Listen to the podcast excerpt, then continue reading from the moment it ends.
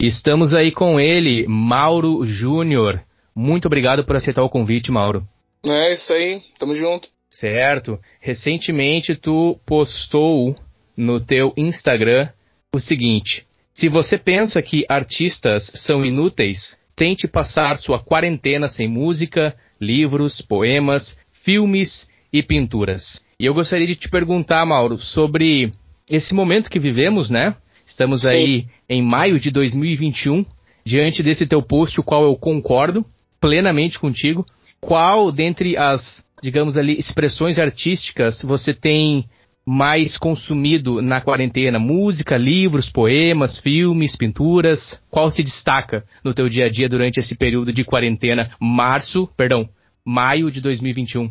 Beleza. Primeiramente, queria né, te agradecer imensamente pela oportunidade, né? Uhum. Poder estar tá falando aí, né? E, cara, assim, uh, o que mais me encaixa, eu acho que talvez 90% da população também, uh, que, né, infelizmente está sendo atingida, né, por essa pandemia. Uh, cara, seria né, muita música, Uh, livros, muitos filmes, eu me encaixaria também em documentários, com certeza. Uhum, boa. Uh, porque assim, cara, se tu for ver, a gente precisa de arte. A gente consome arte todo dia. Seja, ah, eu tiro a minha rede social. Você está mexendo numa forma de arte, seja audiovisual, uhum. então a gente consome arte. Agora pensa, no caso, numa pandemia, né, que a gente está vivendo, todo mundo distante, isolado, a gente não pode uh, muitas vezes confraternizar com quem a gente gostaria ver a pessoa fazer um som, sabe? Sim. Aquele papo que a gente tem.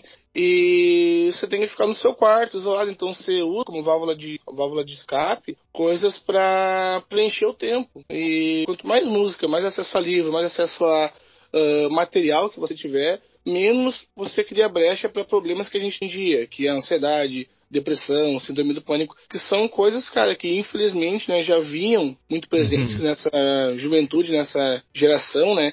Verdade. E por conta dessa pandemia tem se a, agravado muito falar né, de gente com esse tipo de problema, né? E que Sim. infelizmente não, não é curado com remédio. Comprar ali na farmácia um remédio para ansiedade, um remédio para depressão, para síndrome do pânico. São coisas, são doenças uh, da mente, né?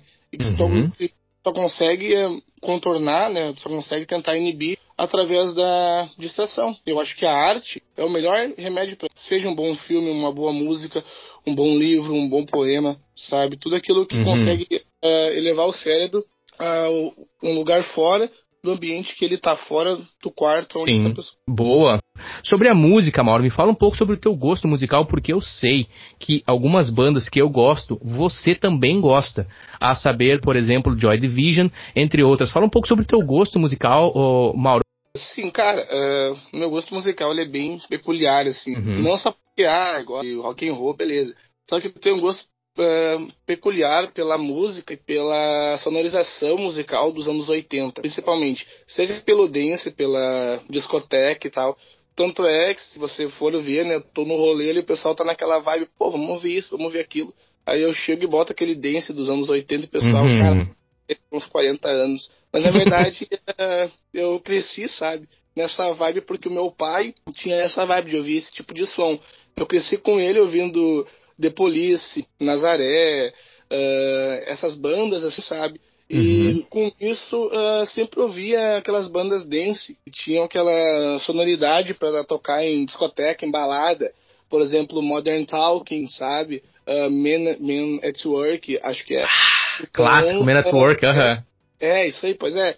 Uh, Dire Straits. Então, Nossa, clássico. É, eu cresci nessa vibe, então assim, não tinha como fugir, fugir disso, sabe? Uhum. Então, pegando essa, essa vibe, consegue daí, no caso, já ouvir uh, outros estilos, você já consegue puxar bandas que tinham sonorização parecida, sabe? Eu comecei a ouvir bandas com sonorização parecida e foi quando eu acabei uh, me atraindo pelo pós-punk. Comecei a ouvir The Smiths, eu via muito The Smiths, sempre adorei a sonorização do Morrissey, do, uhum. sabe? Então, uh, por ali eu fui ouvir The Cure, Bauhaus, e por fim acabei conhecendo Joy Division. Quando eu escutei, uh, Joy Division é, é, é, é uma banda, cara, que assim, se tu tá com teu estado de vida assim, meio, meio bad, ela é uma banda que te pega de um jeito, cara, que assim, ela já é uma banda que tem a sonoridade dela bem depressiva, né? sendo bem, uhum. sendo bem sincero, é uma banda que tem uma pegada meio dark, seja pela história da banda, seja pela história do próprio Ian Curtis, né? Uhum. Pelo que houve com ele e tal. Mas uh, é uma banda, cara, um talento, assim, de, sabe, de fazer transpor aquilo que tu tá sentindo, que é, é incrível, cara. Uh, aquela música Atmosphere deles, uh, essa música ela tem um poder, cara, mágico. Quando eu ouço ela, eu sinto arrepio, uh, uhum. calafrio, felicidade e durante a música até uma bad, sabe? Ela é uma das únicas músicas que me faz sentir várias sensações, assim. Todas as estações do ano, todas as estações é, do ano numa música só. Isso aí, é uma banda muito poderosa. Então, né, respondendo a tua pergunta, é isso, é o dance dos anos 80, um pós-punk e uma pisada nos anos 60. Eu gosto muito da música dos anos 60. Uh, ah, não só pelos Beatles, Creedence, pela por essas bandas assim, né, sessentistas, mas uh, eu gosto muito da sonorização dos anos 60, pela vibe do movimento hip, uh, da psicodelia, era uma época de experimento, experimentar alguma coisa que funciona. Verdade. Então eu acho isso muito legal, sabe? Muito, muito bacana. Sim, isso que tu traz me abriu aqui na mente vários caminhos de diálogo junto contigo. O Joy Division, tu descreveu muito bem. Ele te abraça se tu tá depressivo, se tu tá num momento difícil, não vamos usar a palavra depressão porque tá muito, hoje em dia, ela tá muito sim, sim. banalizada e, infelizmente as sim. pessoas tendem a, a atribuir uma, uma, uma, conotação negativa quando que a tristeza é um sentimento natural humano. A gente não pode estar feliz sempre. A tristeza Exato. faz parte. A gente cresce também na tristeza e a gente aprende, enfim. Mas o Joy Division, ele tem essa atmosfera sombria, se eu posso dizer, fria, aquela coisa tensa, o próprio vocal do Ian. E como tu disse muito bem, eu sinto o mesmo, cara. Quando a gente tá, eu pelo menos, tô escutando um Joy Division, que eu não tô num momento de super energia, super alegria, ou, enfim, tô num momento mais filosófico, pensando e, cara, me abraça. A música, me, é como se, é como se, é como se me lembrasse, você não está sozinho, entendeu? Tipo assim. É gente, isso aí. Entendeu? A gente já sentiu isso também. A gente já hum. passou por isso, de certa forma. É como se houvesse aquela aquele cumprimento através da arte, da música no nosso coração, na minha alma. Quando eu comecei a parar para observar o Joy Division e não apenas criticar a questão do experimentalismo, porque isso que tu falou é muito verdade. Essas bandas, eles não tinham tantas referências como hoje em dia. Hoje em dia a informação tá, ela tá barata. Tu vai no YouTube, tu, enfim, tu vai nas redes sociais, tu tem muita informação. Então, é, já não é mais o, o experimentar já não é mais algo novo, até porque tu vai experimentar o quê? Não tem muita saída hoje para tu experimentar. Dificilmente tu vai conseguir. Claro, não estou dizendo que não é possível, tudo é possível at através da arte, mas dificilmente tu vai conseguir, por exemplo, como o Joy Division, considerando principalmente a época deles, a sonoridade deles e o que eles faziam, as guitarras, cara, X Lost Control, as guitarras, a maneira como elas se intercalam, o tempo, é, é cara, realmente é muito intenso, é muito sim. intenso, né? Sim, sim. É, e é um excelente trabalho que faz o Peter Hook, que é um baixista excelente, assim, uhum. é, eu gosto muito da pegada que ele faz, por for ver a vibe do Joy Division ali em Memphis, ali na, na virada, na transição dos anos 70 para os anos 80, que era uma época bem difícil, porque os jovens daquela época, daquela geração, da década de 70, a transição para os anos 80, eram os filhos da geração guerra, a geração que passou pela Segunda Guerra Mundial, a Inglaterra foi assolada, destruída, né? Uhum. Bombardeios alemães é, destruíram completamente Londres, Manchester, Liverpool. Então eles estavam começando a se reconstruir. E a geração jovem que estava crescendo naquele ambiente eram filhos de operários, filhos de ex-combatentes. Então era um pessoal que buscava Uh, se acolher, buscava uma válvula de escape para os problemas que haviam, entende? O país estava uhum. se reconstruindo, estava vindo de um problema que havia sido a Grande Guerra, não havia demanda de emprego, uh, quem dirá havia demanda de, de arte, por exemplo, você Sim. tem recurso para poder comprar um instrumento, para poder ouvir música, uh, quem tinha um rádio ou uma TV era uma pessoa né, da alta classe, então era uma coisa bem, era uma coisa bem pueril. E o George Division nasce justamente nessa vertente. O punk já estava começando a ficar meio defasado ali em Londres, ali naquelas regiões ali, uh, no, no, começo dos anos 80, mais ou menos, e estava vindo essa vibe da New Wave. Então uhum. chega ali uh, em Mansfield, né? Eles têm a ideia de fazer uma, uma banda. A princípio seria uma banda de punk, E Sim. depois uh, a banda até se chamava Varsa, acho que era uh, Varsal. E daí depois eles têm a ideia de não, de ao invés de botar a guitarra mais alta que o baixo, botar o baixo mais uhum. alto que a Fazer uma pegada meio densa, meio escura, que combinava justamente com o ambiente que era, aquele ambiente cinza, frio ali da Inglaterra, uh, melancólico. Então eles Perfeito. essa pegada justamente com a poesia e com a e com o que o Ian sentia, né? Se tu for ver uhum. a biografia dele e tal, a banda combina, é tipo uma fusão cósmica. A sonoridade, o ambiente, a época e justamente o talento dele. Perfeito. Deixa eu respirar um pouco, Mauro. E eu tenho certeza que o ouvinte também precisa respirar e tomar um copo d'água, porque foi uma paulada de conhecimento. E é. de, antemão, de antemão já gostaria de avisar o ouvinte que o Mauro, ele é professor de história. Me corrige, Mauro. É isso aí. Mauro, ele é professor de história. Eu lembro de um momento na garagem do Corvinas. Na época eu morava em Campo Bom antes de vir aqui para Dublin. E nós estávamos reunidos, sentados. Eu lembro de estar o Corvinho, o Corvo, o Macaco, inclusive um salve pro pessoal, para os ouvintes do Nene Talk, especialmente ali em Campo Bom, na cidade que amamos. E o Mauro estava junto, estávamos ali escutando uma música, conversando, era um domingo, se não me engano. E começou o assunto de é, guerras, é, história. E eu lembro que eu não tinha o conhecimento, Mauro, da tua profissão e da tua área de especialização e de estudo. E eu fiquei te observando e eu, caramba, eu achava que ele era só um volante pegador aqui para explicar para o ouvinte um volante marcador no futebol, que o Mauro joga muito bem também. E mais um é, salve aqui pro pessoal do Alto Celeste. Mauro, isso que tu falaste, cara, eu só digo yes, yes, yes, faz total sentido. A questão que tu trouxe Sim. do momento deles. É como um acento, né? O sotaque do gaúcho. Tu sabe que ele é do sul pelo sotaque. Aí tu vai ver as vibrações, as energias, a maneira como ele canta, e eh, realmente, tu colocou muito bem. O Ian, ele é, querendo ou não, o core da banda, né? Apesar dessa Sim. expressão muito forte do baixo, muito presente, as guitarras, a intensidade, a maneira como eles construíam os arranjos das músicas, muito único também. Mas a voz dele é tenebrosa, digamos assim, né? É tenebrosa. Você escuta, ela tem um impacto agudo muito presente. Uh, se você for ouvir Day of the Lord, porque é um dos clássicos, você fica todo arrepiado pela pegada, porque ele canta com um sentimento. Tu consegue entender aquilo que ele está sentindo. Não só as pessoas que né, já haviam lido sobre ele, entendido né, o, que ele, o que ele sentia, que muitas das músicas ele pedia ajuda uhum. nas músicas deles, né, por aquilo que ele sentia mas tu escuta, é uma pegada muito agressiva, uma pegada muito forte. Sim, eu vejo o Joy Division, é, é como se eles já trouxessem todo o cenário que a gente vê depois ali dos anos 90 a 2000, que tem o grunge, que é muito tenso, o grunge com o Nirvana.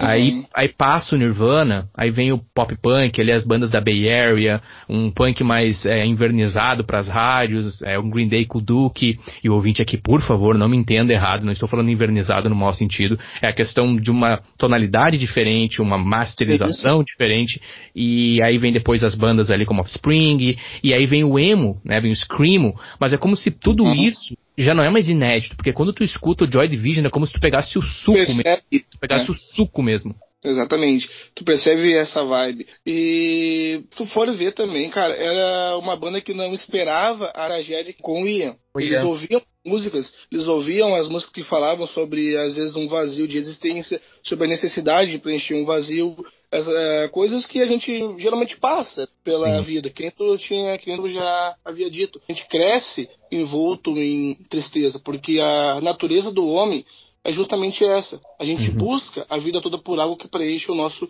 vazio, seja ele material, seja ele espiritual, ou seja por metas de relacionamento. A gente tende a fazer isso. Ah, eu, eu vou ser feliz quando eu tiver aquela pessoa, eu vou ser feliz quando eu tiver aquele carro, eu vou ser feliz quando eu for rico. E às vezes a vida passa, você nunca foi feliz, porque você sempre esperou algo. E justamente quando você escuta as músicas do Joy Division, transparece muito que ele busca alguma coisa encher o vazio. As músicas dele uh, transparecem. E pros colegas de banda, o Summers, o Peter Hook, para eles era só música, era só uhum. arte. Depois que ele se mata e tal, que ocorre aquela tragédia toda, eles percebem, pô, ele tava do nosso lado, e a gente não percebeu que ele tava pedindo ajuda. Então é uma vibe bem arte mas uh, é bem válida, né? Sim, e vai de encontro aqui a algo que eu tenho observado. Inclusive teve um artista, o Derek, vocalista do Sun 41, ele lançou uma música é, nessa semana, foi, agora estamos falando aqui 29 de maio, É, esse episódio vai estar saindo na primeira semana é, de junho, mas o ouvinte ele pode pesquisar. E é relacionado à questão de suicídio, a questão é, da tristeza, a questão das pessoas que muitas vezes estão, como você mesmo citaste, Mauro, ao nosso lado, pedindo por ajuda e a gente não percebe às vezes, a gente não consegue entender, ou não é nem questão de perceber, é questão de querer se importar mesmo, de perguntar, de trocar uma ideia. E nesse momento em que, estamos, em que estamos todos é, muito focados em nós, né? Pensando sobre é, aquela reação natural do ser humano, né? É, diante de um perigo, de um perigo eminente como uma pandemia, a gente acaba tendo essa reação egoísta da natureza de pensar em nós primeiro. A gente acaba Exato. não pensando no próximo. A gente tá, eu tô preocupado com a minha vacina, eu tô preocupado com o meu familiar, eu tô preocupado em não pegar o vírus. E aí acaba que é um momento muito difícil no mundo, é um momento muito tenso, muitas pessoas estão sofrendo, inclusive se alguns dos ouvintes, é, através desse episódio, é, estiver passando por algum momento uma situação parecida, enfim, pode usar o Nenital como um portal para entrar em contato. A gente, aqui no Nenital, também temos é, profissionais de psicologia que a gente pode estar orientando, encaminhando, de maneira alguma aqui visando é, benefício financeiro, é simplesmente uma questão de saúde mental mesmo. Voltando para o Ian, voltando para o Joy Division, ele partiu muito cedo, ele tinha 23 anos. A gente está focando nessa banda, tá, pessoal? Espero que vocês não não nos, é, não nos, res, não nos ressachem, mas a gente vai logo passar nesse assunto, mas é porque é muito intenso e eu sinto, Mauro, que eu posso gravar um episódio contigo só sobre o Joy Division. Mas voltando ali, o Ian, ele é muito jovem, foi 23 anos, é tão grande o poder do Joy Division, a potência, a explosão foi tão grande e ele partiu tão cedo, né? E essa então, questão dos amigos não terem percebido, das pessoas que estavam próximas a ele, não terem percebido essa dor que se você for ver vídeos, inclusive tem alguns vídeos dele, cara, me dá um negócio, sabe, mano? Me dá um sufoco assim de ver ele, cara, performando tá ao vivo. É, isso aí.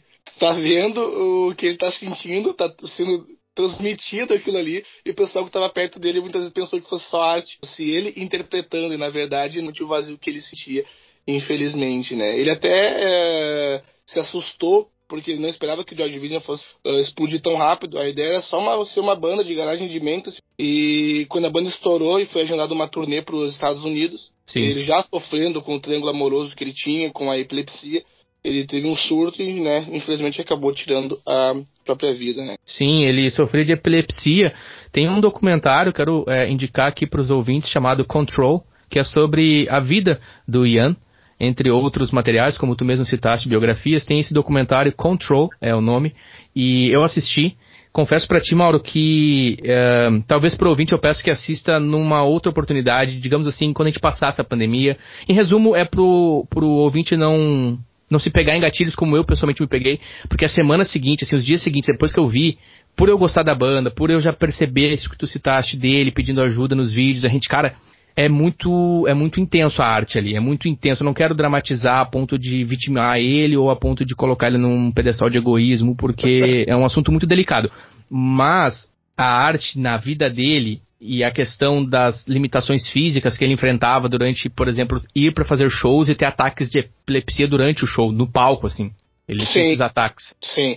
É, justamente o pessoal da época pensava que ele estava fazendo uma uh, performance, tava dançando em cima do palco. Porque Imagina. Ele, fazia, ele entrava naquela vibe e o pessoal, né, viam aquilo na época, falavam, cara, ele tem o poder de hipnotizar o ele começava dançando lento e conforme o baixo ia ficando mais intenso, ficando mais intenso, chegava no ponto que ele tinha um ataque de epilepsia. O pessoal pensava, putz, isso aí é uma performance dele, mas não era. Olhando ataque de epilepsia no palco, entende? Era uma loucura. Sim. E o triângulo amoroso e enfim, mas isso não é não é motivo para para problema ou não, porque cada um vai seguir a vida que bem entender, se poligâmico ou não, não é a gente que vai editar. Mas essa questão afetava principalmente na época, né? Voltando, que a gente está falando de 70, 80, é um tempo bem difícil. E tu, e tu pontuou muito bem, né? É a ressaca da Segunda Guerra, Londres destruída. É uma, é, são os filhos da geração guerra. Porque eu costumo colocar geração guerra, por quê? A geração que nasceu entre 1900 e até 1950, até 1945 ali, início dos anos 40, máximo, uhum. é a geração guerra. Por quê?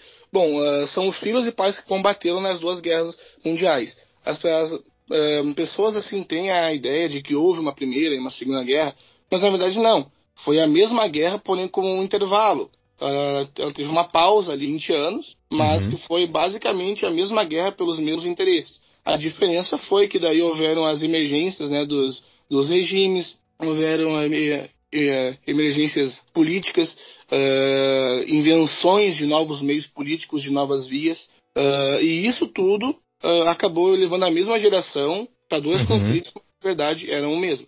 E daí a geração que vem depois, dos anos 50, a geração dos anos 60 e 70, seriam os filhos dessa geração.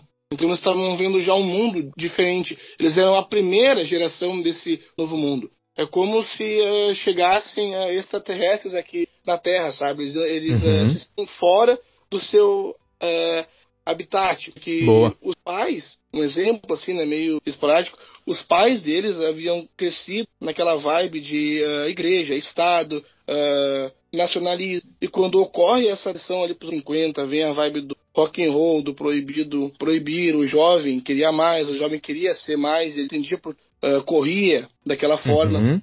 O isso vai ser tudo um gatilho para depois uh, acabar gerando, gerando a geração do amor, da paz, das cores. Então, eles são fruto e um produto de uma geração que passou por muita coisa, que viu muita coisa e aprendeu muita coisa. E eu ponho isso porque, assim, cara, se tu for ver até 1910 se entendia de guerra era bem diferente daquilo que foi se entender de guerra nos anos 50. Ah, Sim. né? Um exemplo. Porque, cara, em 1910 ali, eles pintavam quadros, um teatro, peças de teatro, faziam ópera sobre a guerra. Mas como? Eles uh, fa faziam a guerra como se fosse algo de honra, algo lindo. Defender a pátria, lutar pela sua nação, ganhar uma medalha, ser visto como um herói. E pintavam aquelas, uh, os quadros com soldados uh, lindos de, de, olhos azuis, uh, uhum. empunhando espada. Então, o jovem que crescia em 1910, 1915, pensava, cara, um herói de guerra. Eu quero ter a minha medalha, eu quero ser que nem esse cara. Quando estoura Boa. a Primeira Guerra Mundial e esses jovens vão para a guerra, 17, 18, 19, 20 anos, todos eles se voluntariam, eles largam o emprego, largam a universidade, largam a sua profissão, os médicos, todos, eh, eles se alistam porque eles querem uma medalha, eles querem ser heróis, então eles lotam aqueles uhum. trens, eles lotam aqueles trens, enchem os trens, largam as casas, tudo e vão para a guerra. Quando eles chegam nos pântanos de lama, ali, de, ali da França, da Bélgica, eles percebem que a guerra não era nada mostrado para eles. Era ah. bem diferente. Era fome, era frio, era aquele cheiro de morte o tempo todo. Doença na trincheira. Doença, amigo perdendo perna, braço. Nossa, não tinha nossa. como tu tratar isso, a não ser com morfina. Então é aquele, a presença de morte constante, porque não tinha como tu pegar e enterrar ali né, o morto, tinha que deixar ele lá. Então aquelas pilhas de corpo iam se empilhando, o cheiro de era terrível, eles tinham que fumar ópio o tempo todo, o tempo todo. fumar muito, né, se drogar. Se drogar. Vezes. Uhum. Isso. Então a realidade da guerra era bem difícil. E ninguém havia contado isso, porque não tinha TV, ah. não tinha rádio. Então isso é um choque muito grande. Ah, te ouvindo falar, eu, de certa forma, concordo é, com a questão do movimento e da sinceridade do, do rock, do, do punk, do pós-punk, do movimento hip. O quanto esses movimentos são genuínos, o quanto eles realmente representam um sentimento da geração, o quanto eles são uma resposta. Seja o jovem através das é, digamos, psicodelias, do experimento da, das drogas, seja através da música, seja através dessa rejeição, né? O movimento hippie, principalmente, do rejeitar esse, essa ideia, esse, esse herói que foi pregado, como tu mesmo narrou ali no início do século, né, 1900, 1910, esse herói que na verdade é uma ilusão. E eu ouvi falar, sim, sobre essa questão de muitos jovens, principalmente na, na, acho que na segunda, na, no segundo período, enfim, ali no, na, na Grande Guerra, que, eh, por exemplo, chegando em Omaha, na França, e 17 eh, anos, 18 anos, os caras uh, gritando o nome da mãe, querendo voltar, porque eles viram no que, que eles se meteram. O exército nazista com submetralhadoras e, enfim, era, era, uma, era assim, era... Aí voltando, né? Pega esse assunto, pega tudo, isso que, tudo esse trauma Imagina é, esses pais, né, no caso esses jovens, que depois viram se tornar pais, voltando com os traumas de terem per perdido amigos, de terem perdido talvez um membro do corpo, de terem os que voltaram, no caso.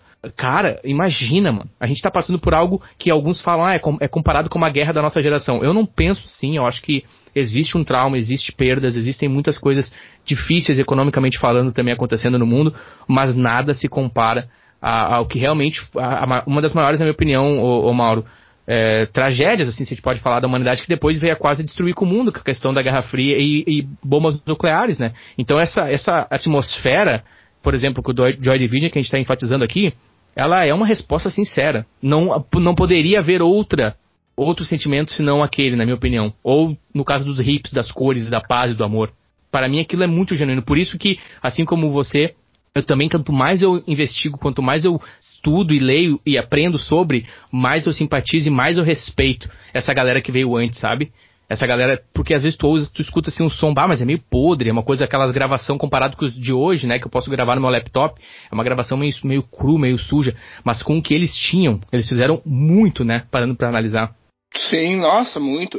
Uh, é que nem eu havia dito, né, cara? Pegar a geração ali do começo do século XX ali, né, dos anos 1900, o mundo, como era escrito por poetas, por uh, pessoas da arte, ali nos anos 1900, uh, mais ou menos, 1901, eles uhum. escreviam que estava perfeito, que não havia mais nada para ser inventado, as grandes potências estavam se desenvolvendo, havia a paz, e até aquela poeta Agatha Christie, ela escreveu Sou tão feliz quanto é Deus na França. Por quê? Porque havia a Belle Époque, que seria no caso a Bela Época. A França, ela era o berço do desenvolvimento. França, Alemanha, Inglaterra eram uhum. nações que haviam atingido o seu ápice. Elas tinham um pacto de aliança, elas haviam dividido territórios ali da África e haviam apostado no seu desenvolvimento industrial. Eram nações que estavam aflorescendo, uh, nações do berço da medicina, nações que eram berço de arte, de tudo. Era, era basicamente como. Engenharia, tudo, verdade. Isso. Era como Deus na França. Verdade. Porque todo mundo, uh, em parte, estava alegre, pois emprego, não havia guerra. A última guerra havia sido de 100 anos antes, no tempo de Napoleão ainda. Então, uhum. por isso que até eles pintavam quadros sobre guerra, sobre, sobre honra, o soldado louro de olhos azuis que está feliz. Então, eles viam tudo isso dessa forma. E para as pessoas da época, a chance de haver uma nova guerra era impossível, porque todas as uh, grandes monarquias da Europa tinham grau de parentesco. Parentesco. Todas as grandes monarquias eram descendentes da rainha Vitória. Vitória. O Kaiser, o Guilherme, o Nicolau II da Rússia, uh, o rei da Bélgica, todos eles tinham grau de parentesco. Então a chance de haver uma guerra era basicamente possível, eles eram da mesma família. Então o que acontece ah. em 1900 14 pega todo mundo despreparado. Ninguém estava esperando uma guerra. As pessoas faziam Sim. poesia, arte, o mundo estava pacífico, estava se desenvolvendo. E vem uma guerra em 1914 que muda tudo. A guerra de 1914, que foi como a Primeira Guerra Mundial, para mim, na minha humilde opinião, como sendo eu, o Mauro, foi a guerra que mais mudou o mundo. Mais do que. Foi a guerra que mudou completamente. Foi dela que nasceram regimes como o comunismo, nasceram o fascismo, fascismo. depois teve Hitler ele é um produto da Primeira Guerra Mundial, sim. Ele é um produto da Primeira Guerra Mundial. Nasceram ideias, monarquias velhos, uh, regimes que já uhum, existiam uhum. há meio milênio vieram a cair, impérios ruíram, nasceram várias repúblicas, vários remendes de repúblicas que não funcionaram. Então, da Primeira Guerra Mundial nasceu um novo mundo. Sim. Infelizmente, né, traumatizado. Bah, Mauro. Vamos lá tomar uma água, respirar. Nene Talk Podcast com o Mauro. Estamos aí. Primeiro episódio com o professor Mauro. Eu adoro história. Acredito que o ouvinte também. A gente pegou um gancho ali com o Joy Division. Já estamos mergulhando em história. Nene Talk Podcast disponíveis nas principais plataformas. Também estamos no YouTube. Estamos também no Facebook, no Instagram. E os links para as nossas redes sociais, a saber do Mauro, também estarão na descrição deste episódio. Mauro, acho que já está claro para o ouvinte que a tua formação é história, conforme eu citei, e faz sentido eu pensar que um dos principais tópicos de teu interesse são as guerras? Cara, uh, assim, eu acho que não. O meu, o meu foco, claro, eu tenho uma arcial, conflitos e como eles impactaram o mundo, sejam os conflitos uh, medievais, sejam os conflitos da nossa era moderna, Uhum. Mas eu me vejo assim, cara, como um cara apaixonado pela história integral, em geral. Eu uhum. não vou te uhum. dizer, ah, eu sou aficionado pela história dos anos, do, do, dos anos 20, eu sou aficionado pela história medieval, sobre a pré-história.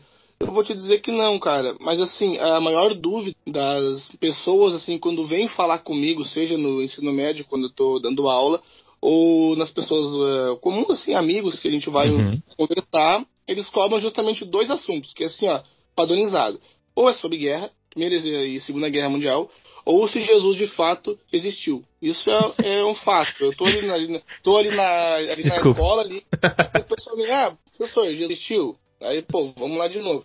E daí, ou ah, ah, a Segunda Guerra, ah, pá, pá, pá, pá. e muita gente nem lembra da Primeira Guerra, o pessoal pula direto pra Segunda. Pra segunda. Assim, vamos com calma, vamos pegar primeiro, porque a Segunda Guerra é só uma extensão da Primeira. Daí tu começa desde ali, entendeu? Perfeito. E deixa eu te perguntar, professor Mauro, Jesus existiu? Cara, assim, bom, eu vou te responder como eu respondo para todo mundo. é, com uma resposta padronizada, mas não. Jesus vou, de Nazaré. É, eu vou desenvolver ela assim como eu Por puder. favor, à vontade. Bom, enfim, é, a figura histórica, Jesus, Jesus Cristo, ou Yeshua de Nazaré, como é conhecido no Mediterrâneo, né? Pegando a tradução ali, né, do hebraico para nossa língua, Jesus se chamava Yeshua, né? Aí a tradução uhum. fica Jesus. A figura histórica existiu, de fato. Por quê? Se a gente pegar várias menções fora do romano, historiadores da época, do século I, viajantes, pessoas que trabalhavam para o Império Romano, escribas, etc., todos relatam a existência de Jesus, sendo o chefe de uma seita, a seita dos nazarenos, chefe de uma seita uh, cristã, etc., tratam o histórico como uma figura que realmente existiu. O grande uhum. debate, a grande questão é se de fato ele foi o filho de Deus, sabe? Uhum. A grande questão, o debate é se ele era o filho de Deus. Mas o histórico realmente existiu. É um fato. Por exemplo, eu vou dar exemplo Tácito, que era um historiador romano do século I. Ele foi o primeiro cara a documentar o Índio de Roma. Por quê? Foi contemporâneo dele. Na época, quem governava Roma era o imperador Nero. Nero tinha uma afição por fogo, gostava de incêndio, etc.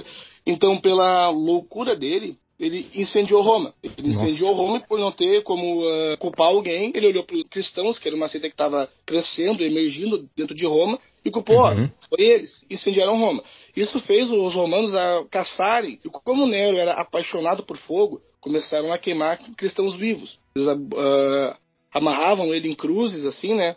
Uhum. Amarravam eles em cruzes e botavam fogo em praça pública. A pessoa ali berrando ali, morrendo queimada, o pessoal ficava pasmo. E o Tácito, ele é um é, historiador e ele documenta, e ele diz assim, que é, cristãos que seguiam tal Cristo, que no latim, né, Cristo era chamado de Cristos, seguidores deste tal Cristo são perseguidos e queimados por Nero. Depois a gente vai ter Seutônio, não estou enganado, que era secretário do imperador Adriano, também nessa, nesse tempo, século I ali, século I, mais ou menos, o ano uhum. 70, ele fala sobre a perseguição aos mesmos cristãos. Ele cita o Yeshua sendo Cristo, que era rei dos judeus, foi purificado e agora os uh, seguidores né, de cristãos eram perseguidos em Roma. Não tinham direito à cidadania, eram vistos como o resto da sociedade. Basicamente, como foi os judeus durante a Alemanha nazista. Não eram vistos como uhum. cidadãos, eram Sim. perseguidos, exilados, assassinados. A gente vai ter Flávio Joséfo, que é um judeu que trabalhou para romanos, que também escreveu sobre Jesus. A gente vai ter Talo, que foi outro historiador também do século I que escreveu sobre a vinda do rei dos judeus, que foi assassinado. Plínio Jovem, que era autor também romano, nessa mesma época que escreveu sobre Jesus. Até Trajano, que foi o imperador romano ali da transição do século I ao século II, ele escreve para o rei dos judeus que foi julgado e perseguido. Então, assim, na figura histórica de Jesus existiu. Agora, se ele era o filho de Deus, já aí já é um outro debate. Uhum. Perfeito. Perfeito. Professor Mauro, estou me referindo a ti com o título de professor, dando-lhe o crédito devido e o respeito, porque você é meu amigo, sim, mas eu lhe chamo de professor porque sabemos, né, e os ouvintes do Nenital sabem o quanto é importante nós ressaltar o valor na sociedade, o valor é, no mundo daqueles que possuem conhecimento e mais do que isso, possuem a capacidade de compartilhar o conhecimento que tem, a capacidade de fazer com que jovens, é, pessoas, e eu imagino que tu dê aula para ensino médio, me corrige, professor. Sim, sim. Isso ter aí. a capacidade de conseguir transmitir ensinamento, conteúdo para jovens no ensino médio não é de barbada. Não é de barbada. Muito obrigado. Muito obrigado aqui no, no, no sentido de é pela nossa amizade, por eu te ter na minha vida e por você ter disponibilizado esse tempo. A gente vai continuar aqui no, no Natal, que não estou encerrando o episódio, mas é só para que eu aproveite o momento aqui. Muito obrigado, cara. E por responder essa pergunta de uma maneira é, tão lúcida e, e, clara, com evidências e fatos. Muito obrigado. Um, sobre a questão, eu quero, eu quero abrir meu coração para ti em relação a como eu vejo e tu me corrige e faz os pontos que tu quiser fazer sobre é, é, recentes, na verdade constantes, sempre foram é, duelos na região da Palestina, de Israel, Eu não quero mergulhar tanto ali nessa questão, mas assim, tu citou muito bem a questão, quero fazer um link, a questão ali das famílias, é, né, é, que tu citaste da hum, pré-primeira guerra, ali pré-início da, da, guerra, da grande guerra, é, tudo família, praticamente era todo mundo descendente da vitória. E aí era tudo primo, tio, irmão, era, era, eles faziam, realmente faziam é, de, de, fato, os casamentos arranjados para manter o sangue real. Então era tudo, tudo família. Quando eu começo a investigar ali o, né, as principais religiões ali abraâmicas, eu, o islamismo, o cristianismo, o judaísmo, eu vou chegar em Abraão. E aí vai ter Abraão com, com, com a escrava egípcia, que vai ter Ismael, que vai, depois vai ter Isaac, que vai ser Israel, e aí tu vai ter os muçulmanos, aí tu vai ter... Eu tenho amigos muçulmanos, eles são egípcios, e eu, né, vindo da América do Sul, quando eu cheguei que eu tinha preconceitos e eu tinha como Sim. o cristianismo é, é religião superior. Até o dia que eu comecei a sentar e conversar e ouvir deles. E ouvir o quanto eles foram, abre aspas aqui, tá? Abandonados. O Ismael, que é abandonado no deserto com a escrava, lá na, voltando para Abraão. Quanto o cristianismo, claro, Jesus ele vem, prega a mensagem, mas o quanto o judaísmo, o quanto eles se dividem, né? O quanto nós, seres humanos. Então é, é tudo família. O meu, meu, meu ponto é isso. Ali, Palestina, Israel, aquela região. Quando tu vai voltar pro core, fazendo a árvore genealógica, é tudo primo, irmão, é as tribos de. as doze tribos, é tudo parente, né? É tudo ligado. É bom, uh, obrigado né, pelas considerações. Eu que agradeço pela oportunidade, por me conhece sabe, eu adoro conversar sobre história. Então, quando me dão a, a oportunidade de poder falar, muitas vezes eu começo a falar, falar, falar, falar e não paro, porque eu pego um gatilho atrás do outro, um gatilho Sim. atrás do outro. Isso vai puxando assunto. Uh, imensamente, tá? O meu muito obrigado por tudo que você falou, né?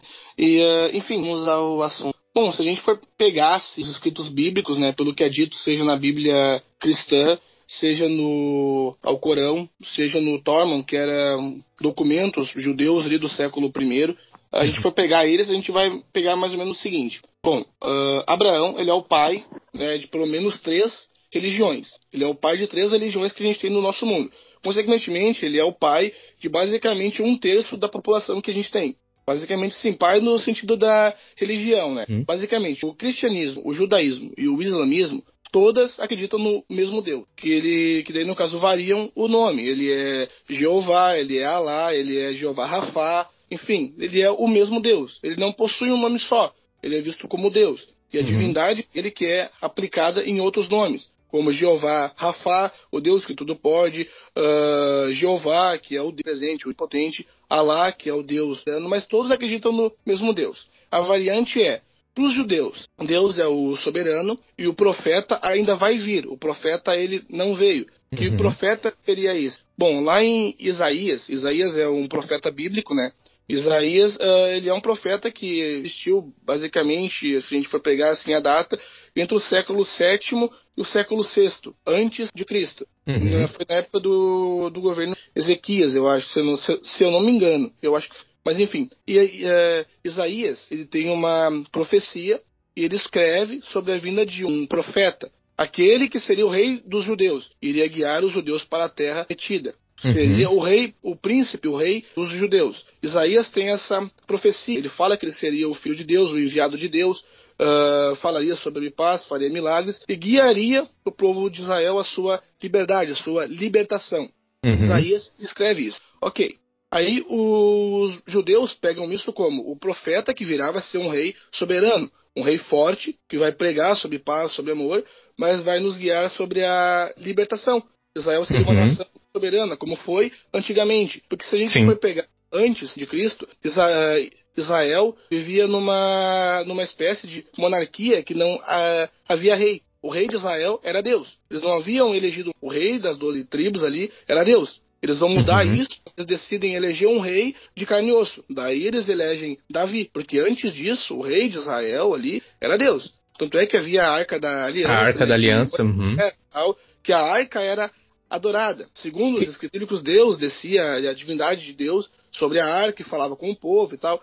Uhum. Depois, para invejar as outras nações que, havia, que tinham reis, faraós, então eles decidem eleger um rei uh, físico, um rei, uma pessoa e tal. Então eles vão lá, escolhem Davi.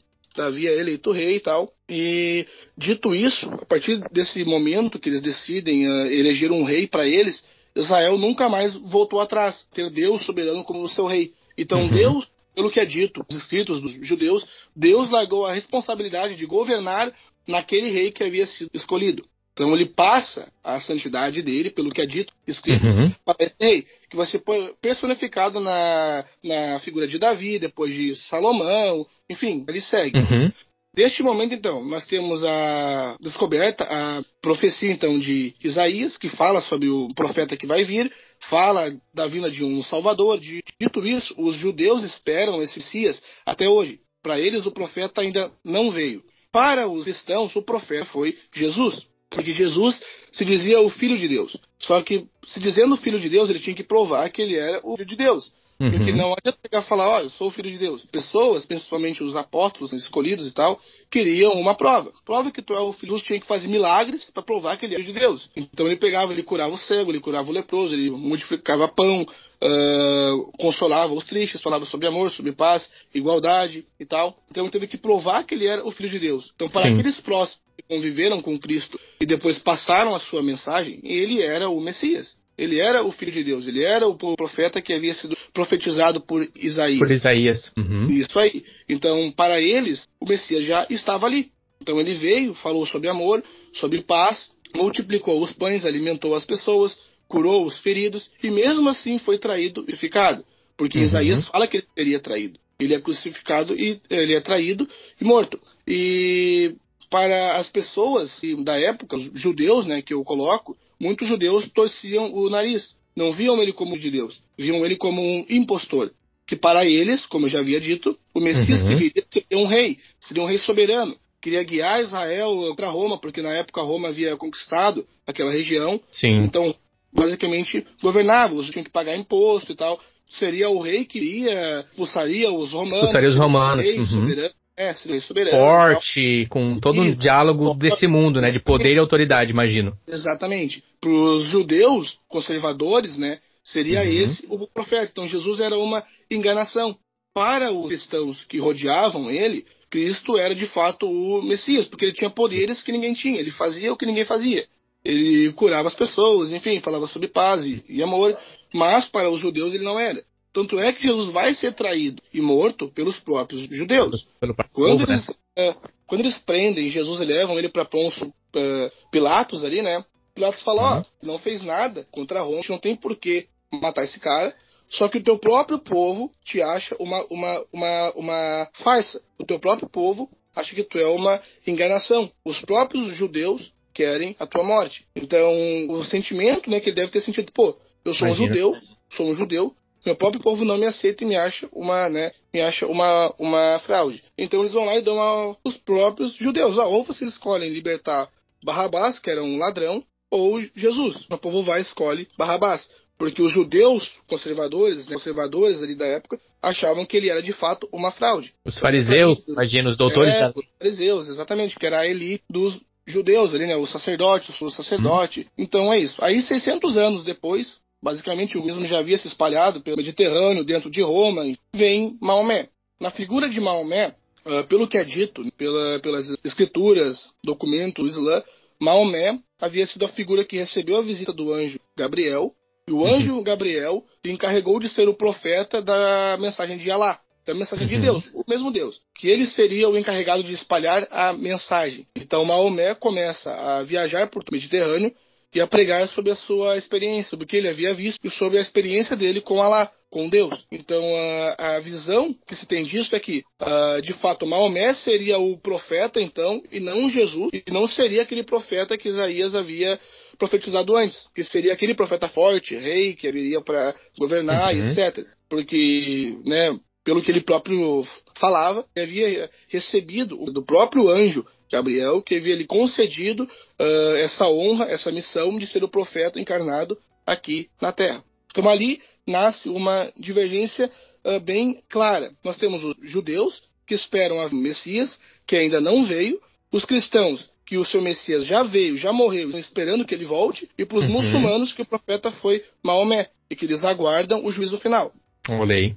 Cara, deixa eu respirar aqui o ouvinte também. Tudo faz sentido, Mauro. Tudo faz sentido. Quando tu começa a ler e pegar a história, tudo se, se encaixa. Os pontos Assim, quando eu digo faz sentido, tu consegue entender melhor. É isso que eu quero dizer, porque tem muita coisa na história, pelo menos no comportamento humano, que não faz sentido. Sim. Mas, mas uh, por exemplo, Israel e Palestina, nesse momento, a gente está tendo um conflito, e quando tu vai estudar a história ali, é questão de promessa, é questão da terra prometida. Então, Sim. de vez em quando me pergunto assim, sabe, uh, Mauro, mas que perseguição é essa, né, para com os judeus histórica, pelo menos na história recente, né, história recente. Porque se é. a gente for olhar a história mais antiga, vai ter outros povos que também foram perseguidos, que também foram escravizados. Mas é uma, uma perseguição mais recente, a gente tem o regime é, nazista que afetou bastante, quer dizer, é, tentou dizimar a população. Aí vai ter aquele argumento de que porque os judeus, por exemplo, por não acreditarem em Jesus e ao mesmo tempo não acreditarem em Alá, eles poderiam fazer negócios entre esses dois povos e lucrar com isso. Era como uhum. alguns dizem que os cristãos eles não emprestavam a juros e os judeus emprestavam a juros, por exemplo. E aí se criou os grandes Sim. bancos, as grandes famílias. Gente, aqui eu nem falando de especulação. Mas quando tu começa a linkar esses pontos, meio que faz sentido. Eu não quero entrar num buraco de, de teoria da conspiração, não é isso. Vamos, nos ater, vamos nos ater aos fatos. Mas, cara, muito bom, muito bom. E essas são. É um terço da população mundial, porque depois disso a gente vai chegar lá nos na indianos e a Ásia, né? Que aí vai ter. Sim. É, é, aí já. Praticamente é isso. Na, praticamente consegue amarrar mais ou menos assim historicamente falando, mundo e, local, e situar, né? Porque o rio, o rio Indo ali, né, também, na época as, as, nações ali, os povos, era tudo baseado na água, né? Tanto que na. Bíblia mesmo cita que de vez em quando eles brigavam por poço, né? A questão de Sim. poço, tu tem um poço, porque tudo gira em torno da água, né? Então tu tem um poço, tu é o cara, né? Tua família, tua tribo, tu estabelece tua tribo ali. Aí o rio, rio Indo, que foi o rio onde estabeleceu uma população que hoje é conhecida como a Índia. Cara, fantástico, Mauro. Fantástico. Respirei. Bom, uh, assim, essa perseguição né, que havia Isso. colocado ao, ao, povo judeu, na verdade, se a gente for pegar documento histórico, documento que fala sobre judeus e a perseguição, ele vem de Lutero. A primeira pessoa que propõe a perseguição assim aos judeus ai, ai, ai, é durante a Renascença. Eu gosto eu do Lutero, falando... Mauro. Mauro, eu gosto do ah, Lutero. Não, eu não estou falando que ele é, ele é, a pessoa que fala, ah, deve matar judeus. Não, não, não, não. Não, é isso. Não me entenda mal, pelo amor de Deus. Documentos né, históricos escritos por Lutero, ele fala sobre a presença do, na região da Europa, ali no Império Anglo-Saxão, ali, né?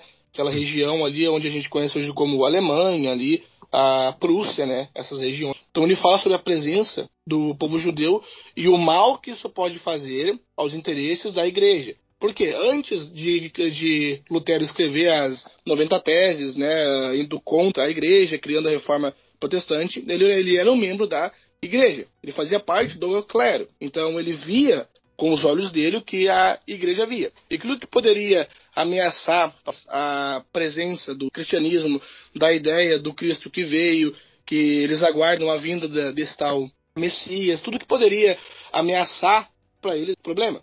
Os judeus uhum. esperavam, eles não haviam aceitado Jesus. Então, na visão dos católicos conservadores, o judeu era visto como uma espécie de pagão. Assim como era visto na Idade Média, os bárbaros que viam lá daquelas regiões nórdicas falando sobre seus deuses. Na hum, visão boa. desses católicos mais conservadores, o judeu era visto assim. Então, quando Lutero escreve que judeus eram um problema, eu não estou dizendo que ele está falando, ó, oh, tem que matar judeu. Não, não, não. Não é isso, longe disso, pelo amor de Deus. Hum. Mas ele está dizendo que eles representavam uma ameaça. Seja porque. Teologicamente provável, teologicamente, num ponto teológico. Exatamente, uma ameaça no ponto teológico. E daí depois né, vai acabar envolvendo a ideia de que os viviam em sua própria comunidade, uh, concentravam riqueza, uh, acabavam, ventura, não investindo em negócios próprios do Estado.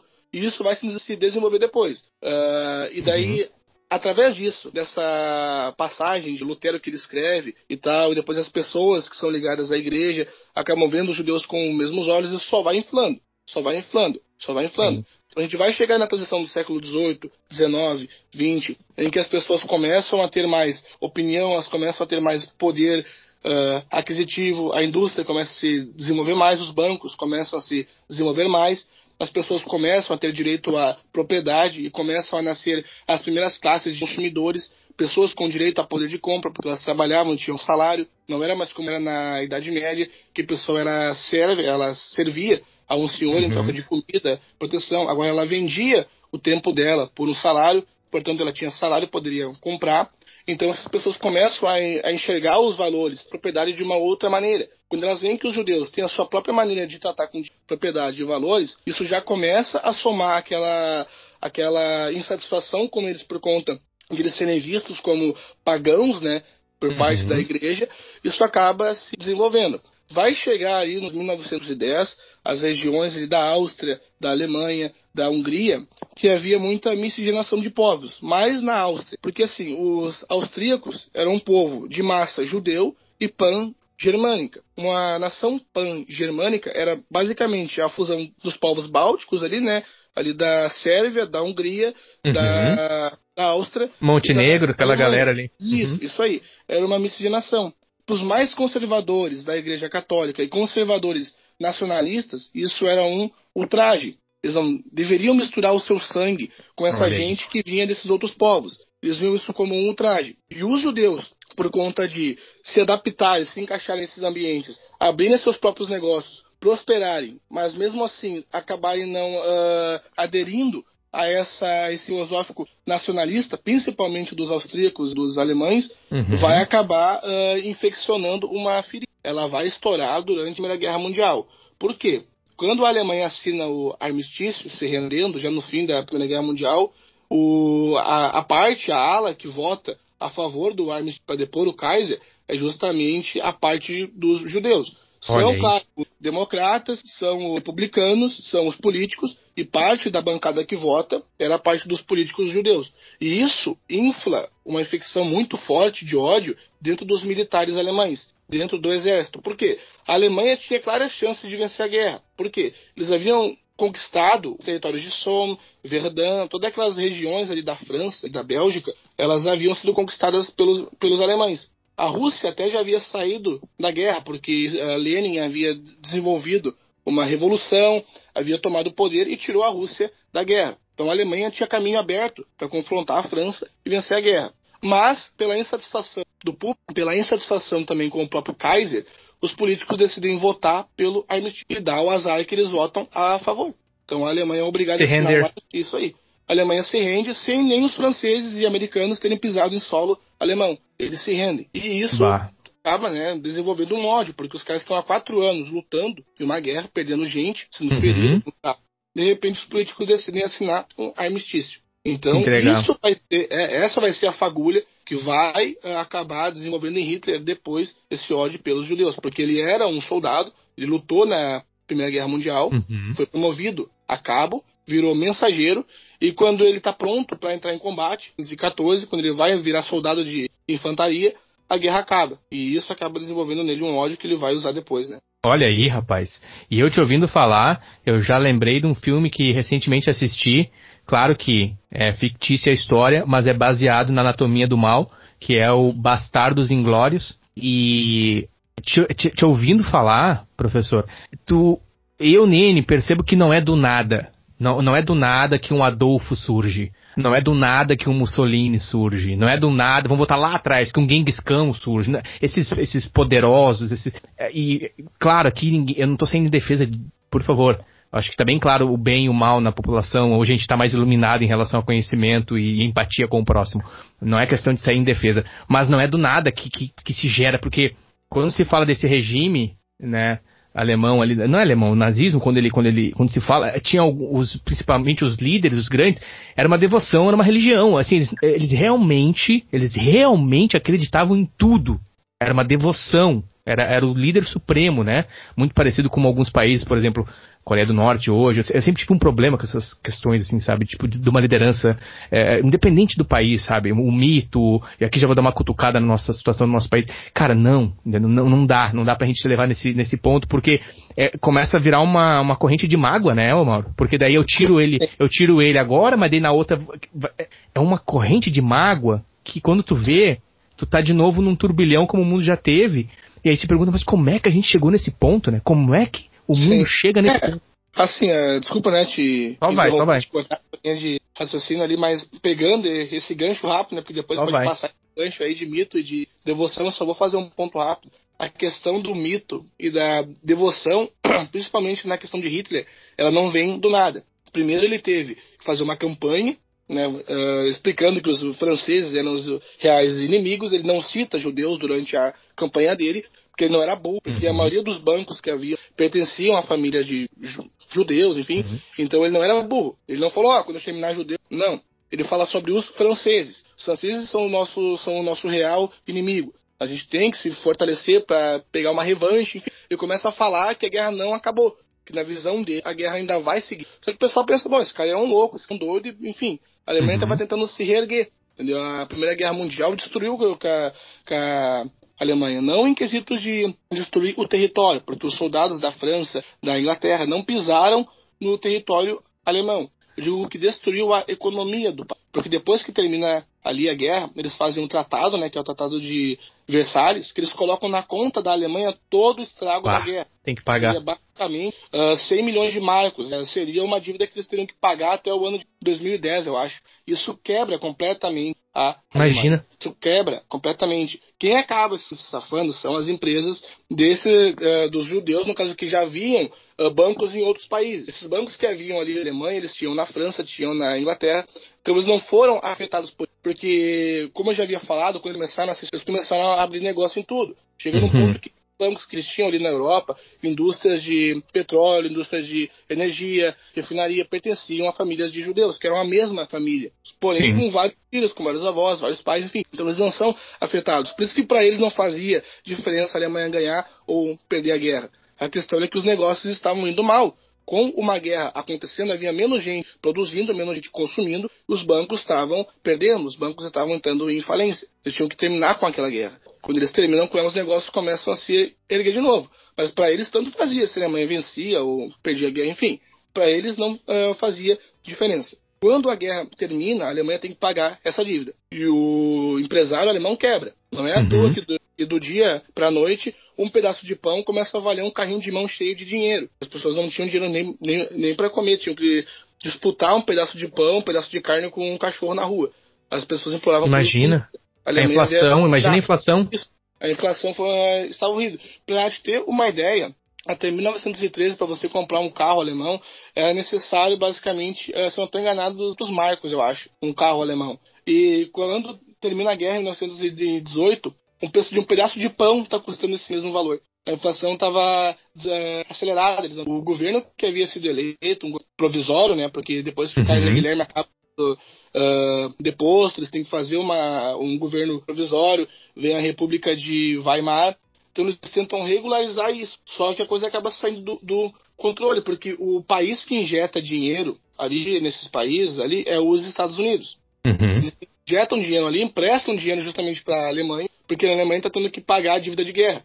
Então a inflação fica né, descontrolada. As pessoas têm fome, têm raiva, têm ódio, e nisso começam a surgir partidos extrema. Começa a surgir um partido comunista, surge o partido fascista que está tá se espelhando naquilo que está rolando nessa, nessa mesma época ali na Itália. Começam a se espelhar esses regimes que pretendem um golpe de Estado. Todos eles estão ensaiando um golpe de Estado. Só que Hitler não pertence a nenhum deles. Hitler é só um cara que tentou ser uh, artista, tentou pintar quadro, foi reprovado, não passou. E quando a guerra estourou, ele viu a oportunidade de lutar pelo país dele, que seria a Áustria. Uhum. Porém, ele não consegue provar o valor dele. Quando a Alemanha acaba sendo armistício, ele, que já lutava pelo exército alemão, se sentiu traído. Ele e os militares. Agora ele é só um cara que ah. pede esmola, que não tem nem dinheiro para comer e que foi traído pela sua própria nação. Bah. Um dia ele decide ir numa reunião do, do, de um partido que era Partido dos Trabalhadores. Curiosamente, PT, mas era o Partido dos Trabalhadores Alemães. Ele uhum. decide ir lá ver né, o que, que o pessoal está falando, porque ele não tem mais perspectiva. Ele foi embora do exército, porque o exército alemão foi dissolvido, ele não tem ganho, não tem dinheiro, está quebrado e tem muito ódio. Então ele vai para uma dessas reuniões, ele acaba vendo que o discurso deles é semelhante ao que ele pensa, que uh, os políticos traíram a pátria, que os judeus haviam traído a pátria, que os franceses eram os reais inimigos, a Alemanha deveria ter vencido a guerra, enfim, todo aquele discurso. Uhum. E daí, um certo momento, dão um momento para ele, para ele falar o que ele pensa. E daí, quando ele começa a falar, ele não para mais, ele fala por mais de três horas e cativa todo mundo que está ali. E nesse momento, ele vê que ele tem um dom. Então ali começa a raiz. Nossa. As pessoas começam a chamar a gente para ver ele, ele pregar, ver ele falar. Ele Olha aí. Vamos respirar, professor, vamos respirar, tomar uma água, ouvinte do Nenital, que eu penso que alguns estão começando a ter simpatia com o menino Adolfo, talvez. Aqui uma aspas bem grande, mas realmente é, o mundo, né, professor, quando a gente para para analisar bem e mal, no, acima disso tudo tá os interesses, né? Nesse xadrez da, da do, do, do, mundo, né? É difícil, uh, quanto mais eu ganho idade, experiência de vida e, e me frustro e, e, aprendo com as minhas tristezas e com os meus erros e evo procuro evoluir como pessoa, mais eu percebo que na real essa, essa história assim de super-herói, de, de, de, um caminho, de, de uma ideia, e é por ali, é só por ali, ou é isso e aquilo, e eles estão errados e nós estamos certo, sempre tem que cuidar muito. Por mais que tem coisas que são simples, claras, que tu consegue resolver no dia a dia, mas tem ideias que tu tem que cuidar para não fomentar na nossa cabeça, de achar que uma pessoa, vamos, vamos falar do nosso estado, do nosso país, de que vamos. uma pessoa, de que uma pessoa é capaz de resolver todos os problemas de uma nação riquíssima, gigantesca, como é o país Brasil, que é, é gigante, gigante, que não é simples tu tomar as rédeas e eu fico muito triste quando nós, vamos falar todos nós, é, nos permitimos nos levar por mágoa, votar por mágoa, entendeu? Eu vou votar porque eu tô magoado, eu tenho que tirar aquele cara do poder. E sim, não adianta querer apontar para o povo quando o sistema todo né, é construído e muitas vezes as, as opções que a gente tem é, é um tiro no pé ou um tiro na mão, onde tu quer tomar, né? Cidade de Deus, né? É um Zé pequeno ali com uma arma na mão. Escolhe e o brasileiro, tu quer tomar um tiro aonde? Porra, não quero tomar tiro nenhum, não. Tu vai ter que tomar um tiro, não tem saída. Quero no pé, então então, é. tomar não. Fica à vontade, Mauro, para abrir teu coração aí. Vamos encaminhar é, esse desfecho da conversa, mas fica à vontade para abrir teu coração, tuas perspectivas, seus pontos de vista sobre Brasil, momento recente, é uma, é uma democracia jovem, né? Fica à vontade. É, assim, uh, isso que ocorre aqui no nosso país ocorre em todos os lugares do mundo justamente porque já vem dessa tradição, vou colocar assim, a uhum. tradição uh, que já foi criada desde os nossos ancestrais. Lá, quando a gente pegar, um milhão de anos atrás, começou a se desenvolver, começou a evoluir, porque antes ele escalava em árvore, ele começou a ver que quanto menos ele pegava em árvore, mais ele andava em duas pernas, mais ele poderia carregar coisas, ele começou a andar ereto. Quando ele começou a evoluir, ele começou a ver que quanto mais ele coletava coisa, mais ele conseguia comida, mais gente vinha para compartilhar comida com ele. Então isso começou a pouco criar pequenas aldeias. Quando foram criando aldeias, eles perceberam que tinha gente mais forte que poderia conseguir mais comida, defender a aldeia contra animais, enfim, uhum. e tinha gente que era melhor em fazer comida, uh, ter filhos, etc. Começaram a separar a obrigação de cada um. E eles viram que havia um cara que conseguia pensar mais que todo mundo. Falou, ó, oh, fulano, tu vai fazer isso, vai fazer aquilo. Então elegiam um líder, uma pessoa para governar aquela aldeia. Isso já uhum. vem de muito tempo. Então essa é uma tradição. Elas buscam por um líder. Elas anseiam por alguém que tome as decisões.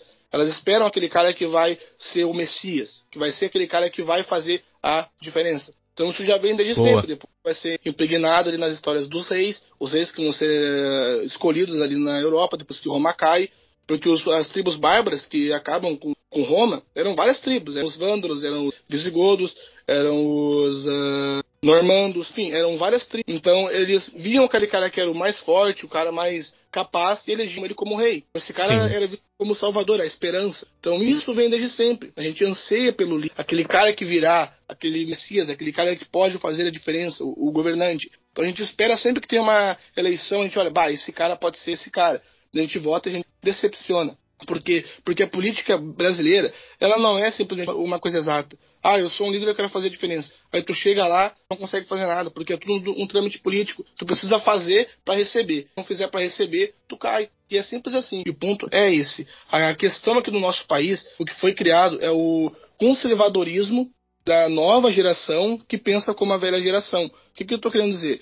Que hoje em dia o tiozão ali, usando do, do zap clássico, aquele tio ali que anda de Del Rey, que tem, a sua, que tem a sua família, que tem a sua cervejinha de vez em quando. Com 38 no, na é, bermuda. 38 carregado. O que que acontece? Quando houveram os problemas e tal, ele estava tava sentado ali na TV dele, ele pensou, putz, eu fui enganado. Eu votei, eu prosperei, mas esse cara que, na verdade, estava me roubando. Ele pensou assim, por mais que não tenha sido, enfim, não estou entrando nessa questão, mas ele viu isso. Eu estava sendo enganado. Aí depois passou, veio a campanha ali do Bolsonaro, enfim, o pessoal falando que queriam pregar que as pessoas deveriam ser homossexuais, que tinha cartilha gay, que se não votasse nele todo mundo ia deixar de ser hétero. Começaram a espalhar uma fake news, que ele era a pessoa paladino da justiça, que ele era a pessoa que tinha Deus no coração, enfim. Então esse cara começou a pô, eu me identifico com, com esse cara. Porque uhum. para mim, eu sou um conservador, por, por, eu acho essa questão homossexual uma coisa que não tem que ser uh, pregada. Eu acho que as pessoas precisam seguir a Deus. Eu acho tudo isso. Então, eu concordo com esse cara.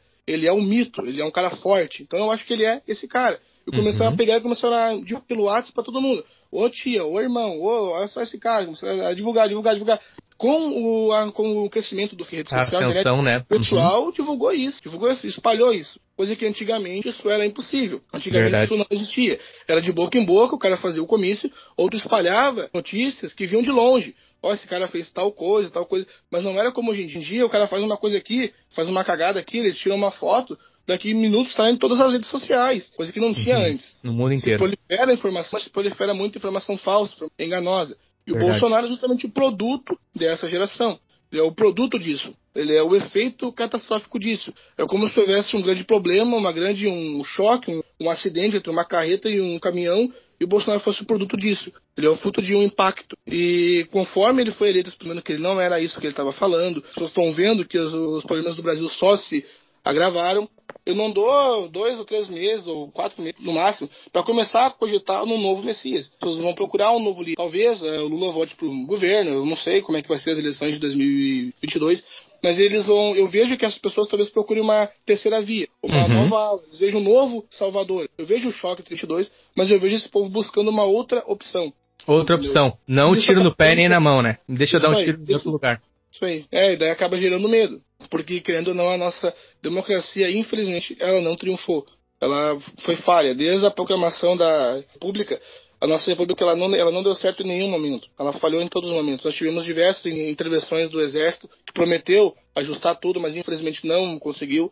A última foi em 64. Prometeram ficar seis meses no poder e arrumar a casa e ficaram 20 anos. Que acabaram largando o país numa, numa crise uma crise seja democrática por conta dos partidos que formados com um fim, que todos eles eram uh, ex-militares, eram militares, eram gente que era ligada ao regime militar, uhum. deixaram numa crise econômica imensa, porque as regiões periféricas do Brasil acabaram se desenvolvendo muito no período da ditadura militar.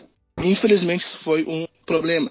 E daí agora a gente lida com uma república jovem, que não conseguiu se estabilizar em nenhum momento, e que infelizmente está com uma dívida pública gigante. Bah, olha, cara, nas escolas, nas ruas, campus, construções, somos todos iguais, braços dados. Vem, vamos embora, que esperar não é saber, quem sabe faz a hora, não espera. Estamos aí para não dizer que não falei de flores. Mauro, eu estou muito feliz, eu já falei isso, eu não tenho mais adjetivos, é porque eu também não quero criar coisas aqui para pode soar falso, não é isso. cara, obrigado pelo teu tempo, eu te falei que essa é a primeira de muitas, é, eu tenho a alegria de ter muitas pessoas ao meu redor que contribuem muito comigo. O Nenital que ele inicia com um propósito de manter contato com as pessoas que eu amo, tentar é, me conectar de certa forma e compartilhar coisas boas nesse período difícil que todos nós estamos passando, logo, logo passaremos com respeito à dor de qualquer um dos ouvintes que possa estar passando por um momento difícil, mas nós estamos passando, a gente vai passar juntos por isso. É, parece desolador, Mário, te ouvindo, te ouvindo falar, Mauro, mas é verdade isso que tu falaste, os fatos estão aí, a história é essa. Mas eu continuo acreditando e eu continuo. Quando eu digo acreditando, não é utopia, não é, é não é inocência, mas é procurando pelo menos focar na beleza do povo brasileiro, focar naquilo que, que a gente pode ter como é um aprendizado desse momento, um aprendizado que a gente teve do, do partido anterior que estava no poder, o partido atual, o que virá na sequência, e que de fato o Brasil cada vez mais se prove não apenas um país de futebol, não apenas um país é, de mulher bonita, mas um país cada vez mais é, enfim, ciente de si. Acho que a primeira coisa é isso, ciente de si, ciente da sua própria história, né? A gente está cada vez mais se reconhecendo, acho que esse é o primeiro passo, na minha opinião, minha humilde opinião, e eu sei que esse assunto é, assim, vasto, eu espero de maneira alguma aqui ter é, engatilhado é, pensamentos ou sentimentos ruins. O Nene Talk está aqui para abrir as portas para professores como o Mauro, para pessoas que têm conhecimento, que exercem a função trazerem a sua opinião. Eu acho que tu foi muito feliz, cara, porque é um assunto bem delicado, Mauro. tu foi muito feliz na maneira como tu falou, cara. E é isso, eu quero aqui, de novo, obrigado por todos os ouvintes do Nenital, quero te agradecer.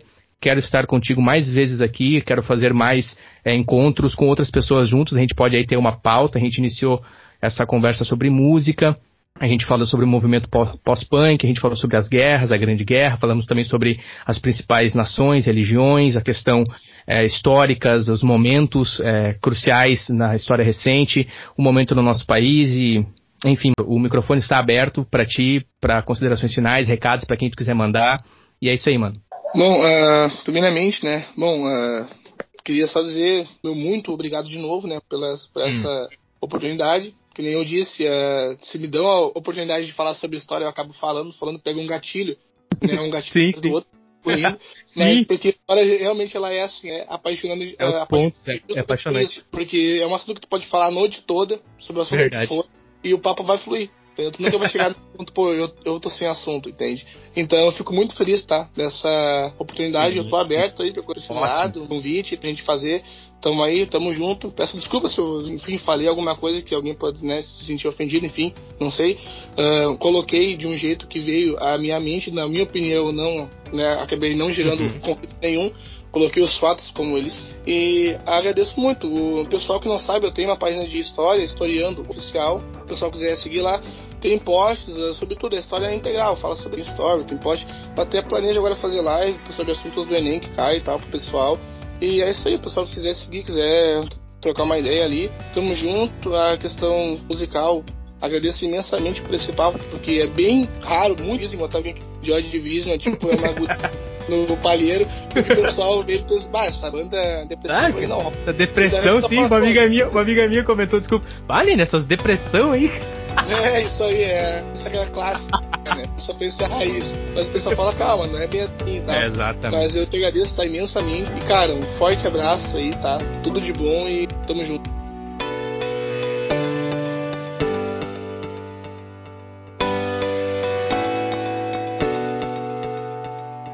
Obrigado por escutar este episódio.